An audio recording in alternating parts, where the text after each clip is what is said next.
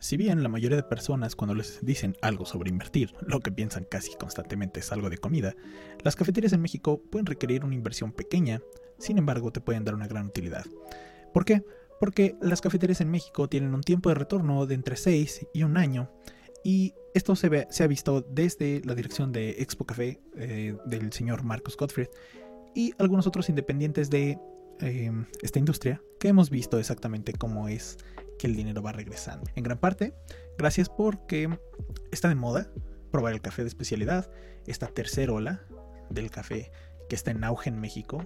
Son más de 60.000 cafeterías a nivel nacional y tienen un crecimiento anual entre el 5 y el 12%. Hoy vamos a hablar acerca de el día que abres. Bienvenidos a Chef Mentor, el podcast donde hablamos de la gastronomía desde dentro de la cocina. Si es tu primera vez, considera suscribirte. Bien amigos, es la primera vez que voy a hablar acerca de esto y no te creas que aquí acaba este podcast o esta serie de cómo montar tu cafetería porque realmente pues estamos como en la mitad. Pero sí es importante porque la cafetería no se acaba de montar el día que abres. El día que abres es el día que te das cuenta todo lo que te hace falta. Hay varias técnicas para que tú puedas abrir una cafetería. No solamente, ya estamos pasando, un paréntesis, estamos pasando de lo que nosotros hablamos de la planeación, la organización y todo esto.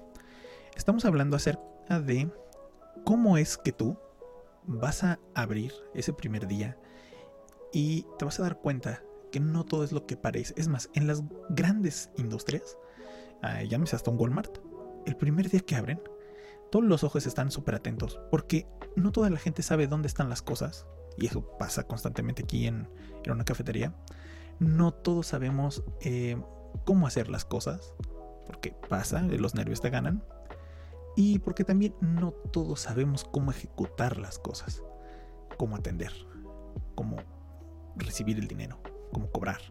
Y tiene mucho que ver, ¿eh? O sea, esto no se queda aquí. Entonces, pues te invito a descubrirlo conmigo.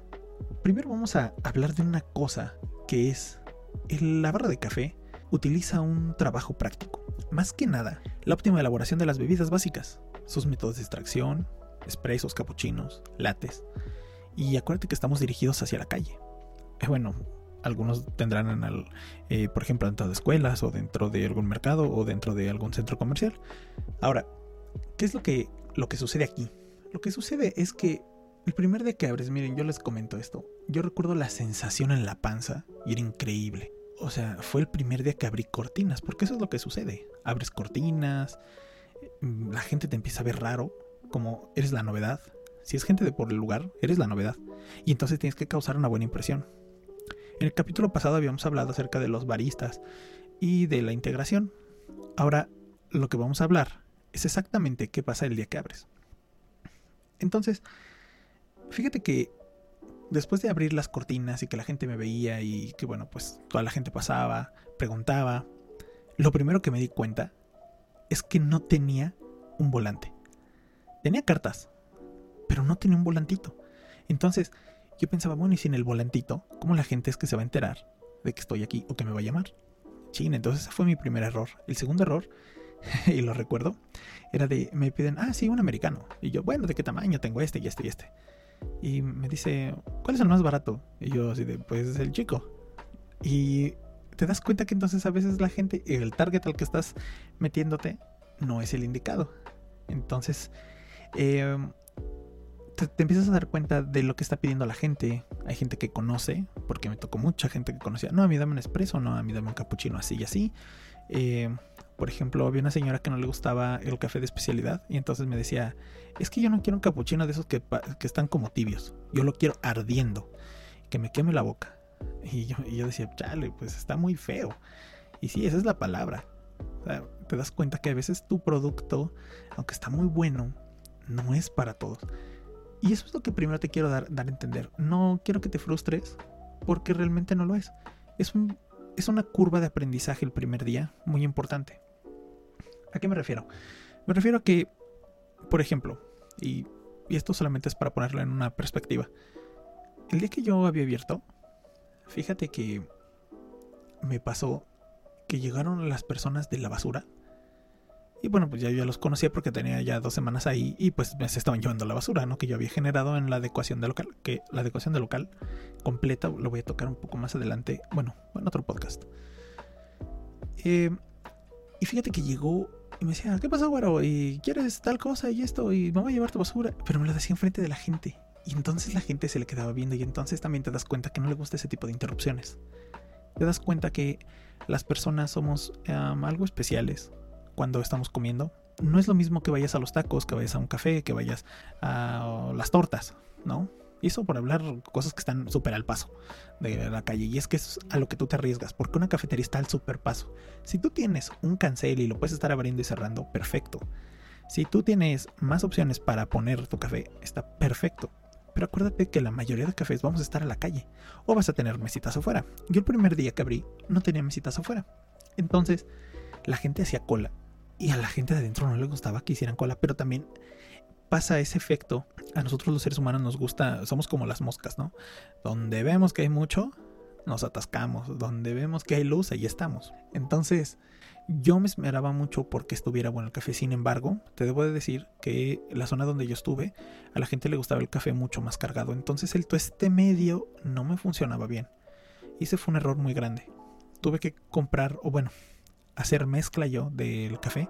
Yo había tenido varias eh, pues como te digo, experiencias eh, en cafeterías antes. Pero, pues bueno, nada que no se pudiera solucionar. Tuve que comprar otros 10 kilos de café para abrir, ir mezclando mis cafés. Y entonces le empecé a dar un tono a mi cafetería. Bueno, no un tono, sino un toque personal. Que yo no me había dado cuenta. Pero ese toque personal me ayudó a levantar la cafetería. Entonces yo me acuerdo que el primer día eh, no vendí mucho, sinceramente. Pero fue porque yo utilicé una técnica que yo leí hace poco tiempo, bueno, en ese tiempo. Este, ya había leído que hacen un soft opening o una apertura pequeña. ¿Y esto qué es? Esta apertura pequeña es que tú abres tu cafetería sin hacer, eh, ¿cómo, te, ¿cómo te explico? Pues una gran apertura. O sea, ¿a qué me refiero? Una gran inauguración. Entonces esa apertura como si el café hubiera estado ahí todo el día, todos los días, como si fuera un solo día más. ¿Esto qué nos lleva? Esto nos lleva a que tú conozcas un poco más al cliente de la zona, claro, eh, y te des cuenta más o menos de lo que ellos hacen, tanto para vivir, tanto de los negocios que hay por ahí, tanto de la gente que está al paso y obviamente de toda la gente de zona y que trabaja por ahí. Entonces, yo abrí no hice inauguración. A los cinco días, yo invité a todas las personas a que fueran. Invité a familiares y por eso muchos dicen que este soft opening es más de amigos y familiares que de realmente de clientes potenciales, ¿no? De la zona. Entonces, mira, yo lo hice así y te recomiendo que hagas eso. Puedes hacer una pequeña apertura con tus amigos, y viendo si les gusta el menú, si no. Ya lo había tocado, de hecho, antes ese tema. Y con base en eso, tú ya te puedes dar cuenta exactamente.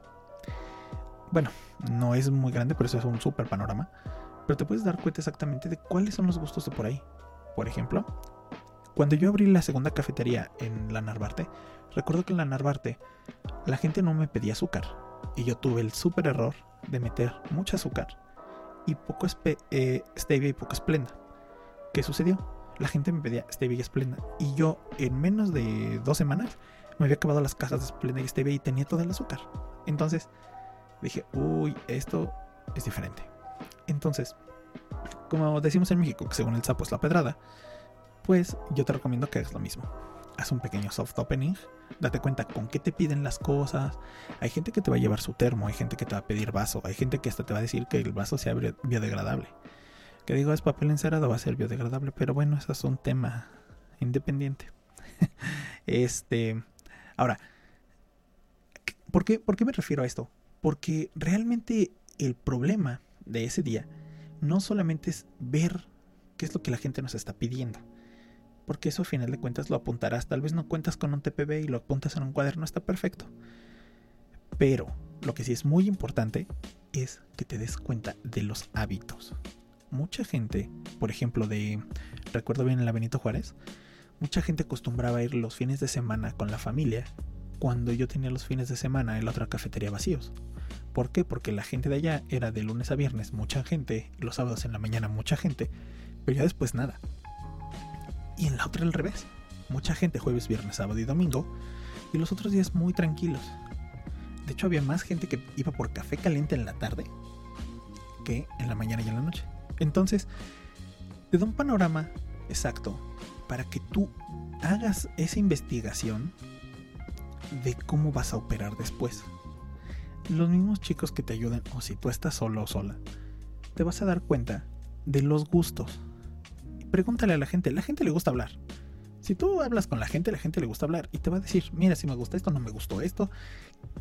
Y recuerda que tienes que aceptar las críticas que, son como aguijones, ¿eh? O sea, yo recuerdo críticas que eran como patada en las...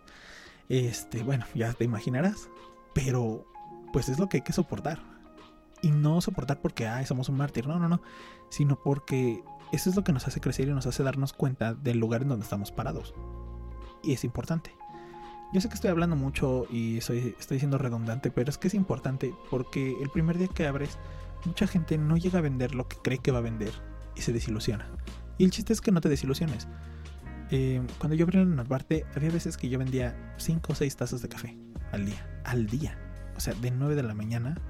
No, estaba de 8 de la mañana a 9 y media de la noche, 10 de la noche. Entonces era un trabajo abismal.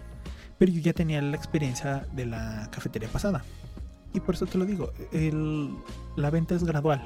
Tú vas a ir subiendo tus ventas de acuerdo a cómo te vean, de acuerdo a cómo te portes, de acuerdo a tu primera apertura. Después de que tú un soft opening, yo te recomiendo que ahora sí invites a gente de ahí. Hagas unos volantitos o hagas unos pequeños flyers.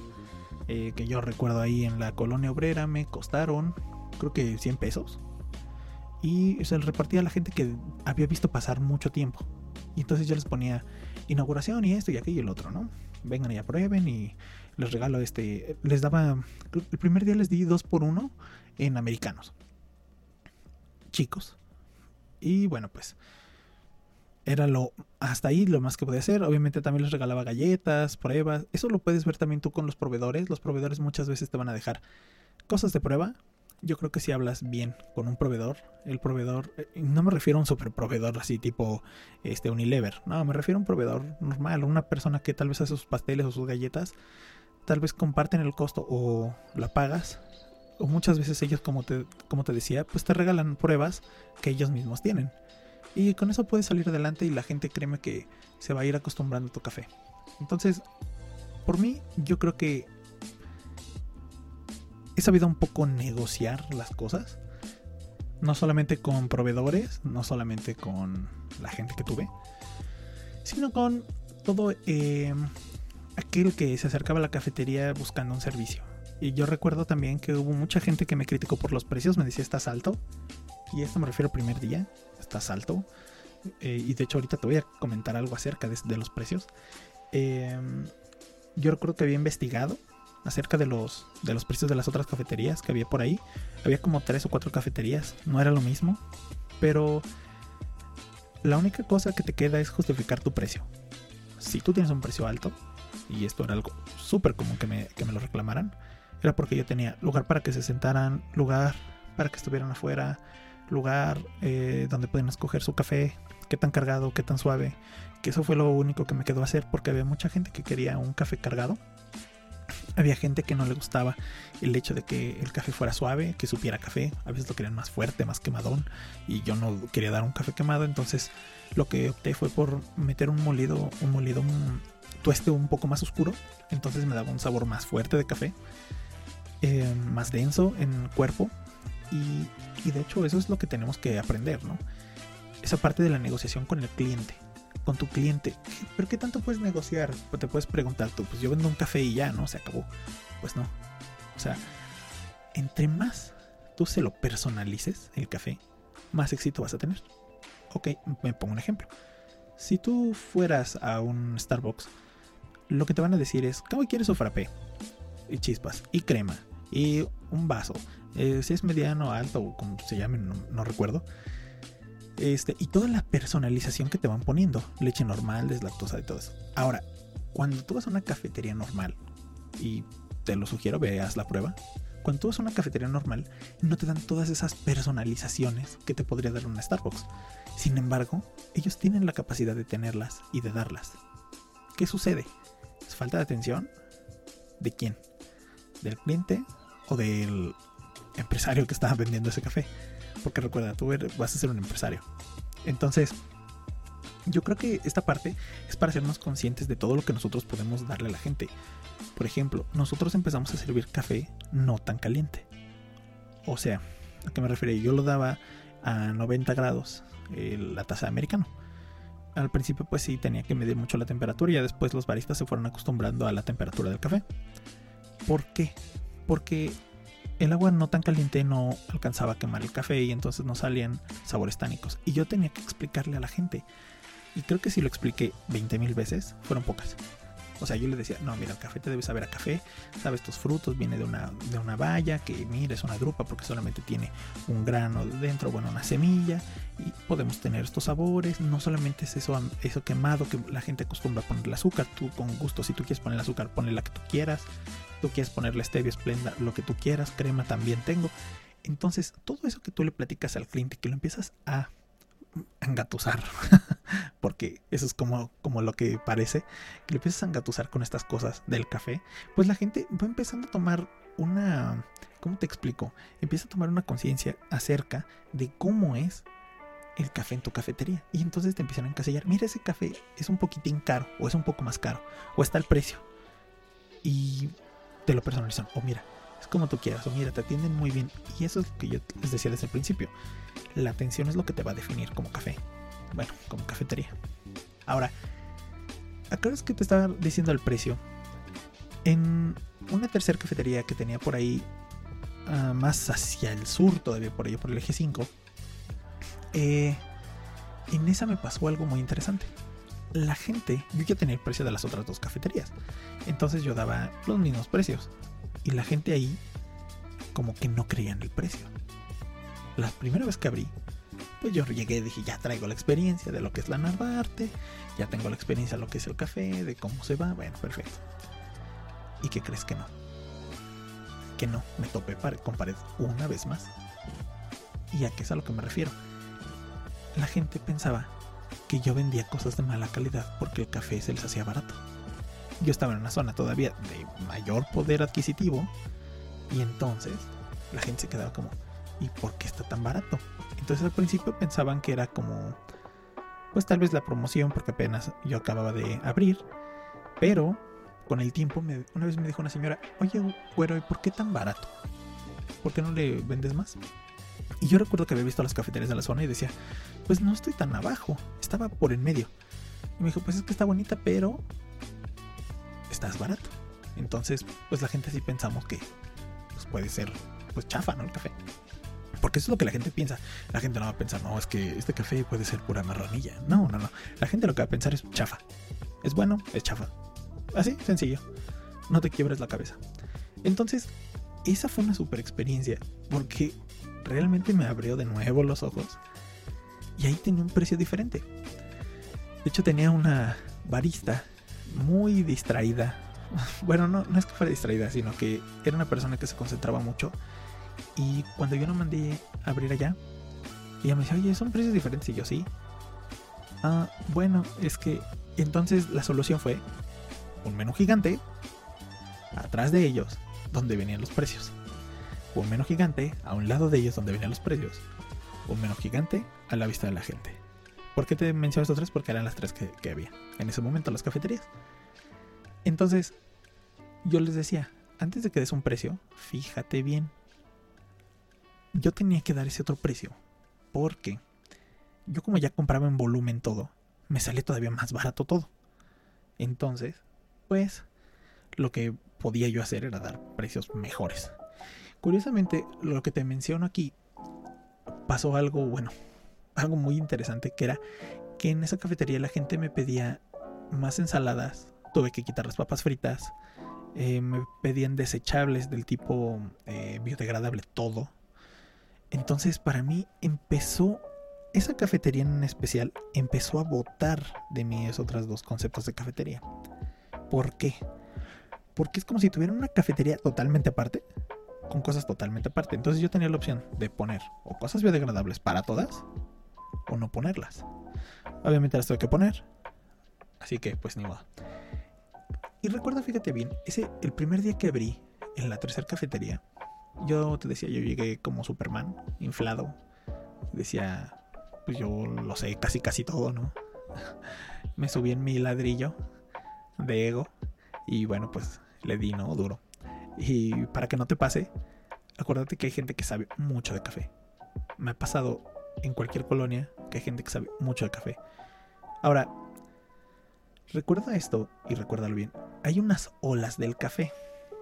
Una por ahí es de, creo que es 1700 o 1800, cuando el café ya se utiliza para comerciar. La otra es la de los 70, creo que 60, 70, que es cuando Starbucks comienza a comercializar el café a nivel mundial y lo pone de moda.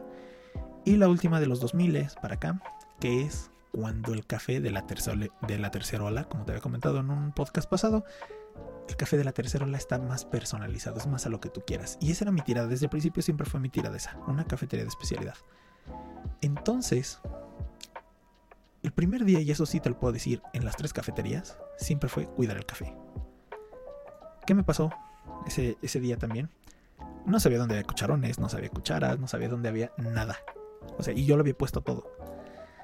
Eh, la gente con la que estaba de repente, oye, chef, ¿sabes qué? Se acabó el agua. Este, sí tenemos un garrafón, sí, sí, sí, mira, sí hay otro. Mira, oye, ¿sabes qué? Se acabaron los hielos, donde hay otros. Bueno, pues el Oxxo, como yo te había comentado, pues tenía cerca muchas cosas y de todas he escogido que esté cerca, por ejemplo, un Oxxo o que esté cerca un mercado. Porque no es lo recomendable y de hecho es una muy mala práctica que tú hagas compras de emergencia porque los bomberazos salen muy caros. Sin embargo, también lo tienes que tener. ¿A qué me refiero? Si un día de repente se te acaba algo y puedes conseguirlo, consíguelo, con tal de que el cliente se vaya feliz. El cliente enojado, acuérdate que es muy malo. Entonces, si resumimos todo esto que te estoy contando, ¿qué es lo que primero tendríamos que hacer? Pues bien, lo primero que tendríamos que hacer es contar con nuestro menú y revisar nuestro menú. Entonces voy a enumerarte unas cositas que tenemos que hacer para el día que abras. ¿Sale? Bien. Esto que, este listado que te voy a dar es realmente un manual de operaciones. Y eso es lo que nosotros tenemos que hacer. Entonces, una vez que ya tenemos bien definido el concepto de nuestro café, la gente que va a trabajar con nosotros, que pudimos abrir, tal vez no con el menú al 100, pero sí con tu pura barra de café. Y que tu calendario, o sea, vamos, toda tu organización está bien clara, vamos a crear este pequeño manual de operaciones. Y esto te va a servir para que tú vayas creciendo poco a poco y que te dé toda la apertura para que crezcas y generes dinero. Entonces, manos a la obra y imaginemos una línea del tiempo. Y vamos a poner en cada día qué es lo que tengo que conseguir para que yo pueda abrir. No sé, tal vez te falta conseguir el mismo café, eh, te falta ver bien tu instalación eléctrica, eh, ¿qué, es lo que necesitas tanto de gente como operativo, como de insumos, como de todo. ¿Sale? Hay una cosa que en gastronomía nosotros llamamos el mise en place, que es tener todo exactamente antes para del servicio, perdón. Pero vamos a verlo muy simplificado. Esta guía es para que tú puedas estar en funcionamiento. Lo primero es, ¿qué actividad clave tenemos que tener antes de abrir? De abrir cualquier día, ¿eh? pero en este caso va a ser del primer día. Limpiar salón comedor, la cocina, encargar tus compras, tratar con tus proveedores o ir con ellos, recibir tus compras y almacenar tus compras, hacer tu mise en o tu mise en que es tenemos que tener preparado todo. Ah, que voy a vender café, bueno, tengo que tener un molino calibrado con el café, con la calibración del agua y que me salga un buen espresso. ¿Sale? Ahora, eso es un mise del café. Y aparte de eso tienes que tener cucharitas, jarritas, este, las tazas, todo esto. Una recomendación, si tengo, vamos a poner tres mesas. Tienes un café pequeño, de tres mesas, de cuatro personas cada uno. Entonces estamos hablando de que son 12 personas en total el aforo de tu local. En esas 12 personas, vamos a imaginar que vamos a utilizar tres platos, tres tazas, tres cucharas o bueno, tres cubiertos por cada persona. Entonces estamos hablando de que necesitamos casi 36 eh, tazas. Ahora, ¿por qué te lo digo de esta forma? Porque es la forma en la que tú tienes la rotación entre que haces un café, hay uno servido y hay uno en el fregadero, lavadero o tarja. ¿Vale? Esa es la rotación óptima de un restaurante. Pero tú no eres un restaurante tan grande todavía. No te recomiendo tener una taza por persona porque no te estás contando tú y tu equipo. Pero sí te recomiendo de que tengas este equipo un poco sobrado. Vamos a suponer que tienes dos. Entonces, bueno, ya tienes una rotación mayor, 24 tazas, ¿no? Lo mismo con tus cubiertos, lo mismo con tus platos. Vamos a suponer aparte de todo esto, ¿cómo van a abrir y cerrar? Porque hasta abrir y cerrar la cortina tiene que ver. Si tienes una cortina muy pesada y tal vez tú eres una chica delgadita que no puedes cargar, bueno, pues te recomiendo que entonces hables con las personas de las cortinas antes de abrir para que puedas abrir y cerrar bien. Que tengas los tornillos para las cortinas, que tengas los candados para las cortinas y todo, que estén limpias tus cortinas porque luego las cortinas sueltan mucho, mucha tierra para em, todo lo que es nuestro, nuestro salón comedor. Ahora, después de esto hay que poner a punto nuestro salón comedor. Y es, por favor utiliza una, una combinación de tres colores máximo para el restaurante. Lo puedes utilizar más, claro que sí. Pero con tres colores yo creo que tienes algo no sobrio, pero sí bien implementado, bien conjugado, eh, bien, eh, ¿cómo decirlo?, conciso para tus colores institucionales. ¿Qué es? Tengo tal vez mi salón gris con mesas cafés y etc, mesas de madera, lo que sea. Ah, bueno, pues no le voy a poner playeras verdes a los muchachos. O mi barra no va a ser color azul con LEDs este, fosforescentes, pues no. Hay que poner todo de acorde para que eh, conjugue bonito el, diseño. Limpiar tu maquinaria, limpiar tu área de trabajo, hacer pruebas ustedes. Dile a los chicos que tienes que invitan a su familia a que hagan una pruebita de degustación.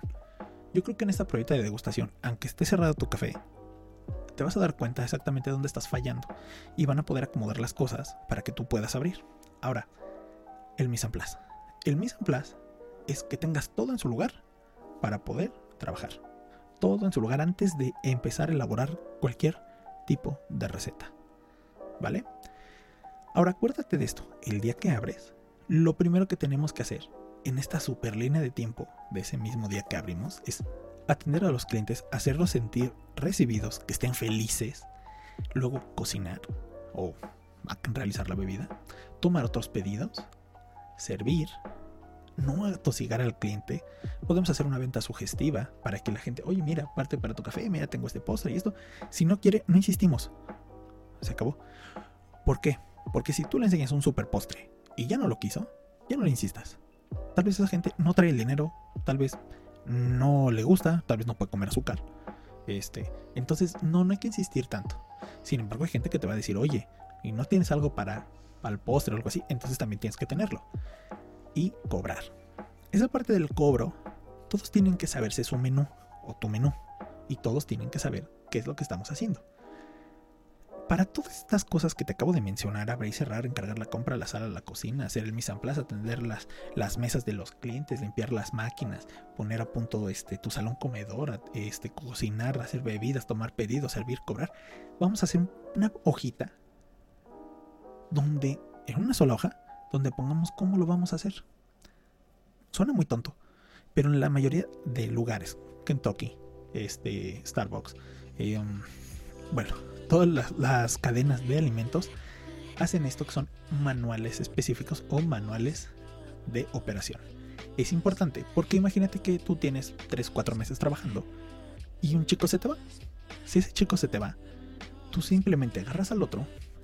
Lo que debes de hacer es capacitarlo. Mira, estos son los manuales, por favor léelos, dudas con estos chicos y conmigo y entonces vamos a trabajar. Una vez que tú ya le dijiste cómo tiene que atender, cómo tiene que vestirse, cómo tiene que eh, dirigirse a la gente, este, que, a qué hora tiene que atender o a qué hora tiene que ofrecer tal cosa, o si es para llevar, cómo debe de recibir el pedido, tomarlo y preguntarle si lleva azúcar, si no lleva azúcar, si lleva crema, si no, cargado, ligero, todo esto, tu cafetería va a empezar a funcionar al 100. Y eso es lo que yo más te recomiendo. Yo abrí y abrí, aunque sabía esto, abrí el güey. Así. Discúlpame, pero esa es la realidad. Porque cuando eres emprendedor o cuando eres empresario, nadie te enseña realmente a ser empresario. Entonces, ojalá, ojalá y de verdad eh, puedas hacer estos pequeños cambicillos. Digo, es una mega opinión de cómo yo abrí el primer día.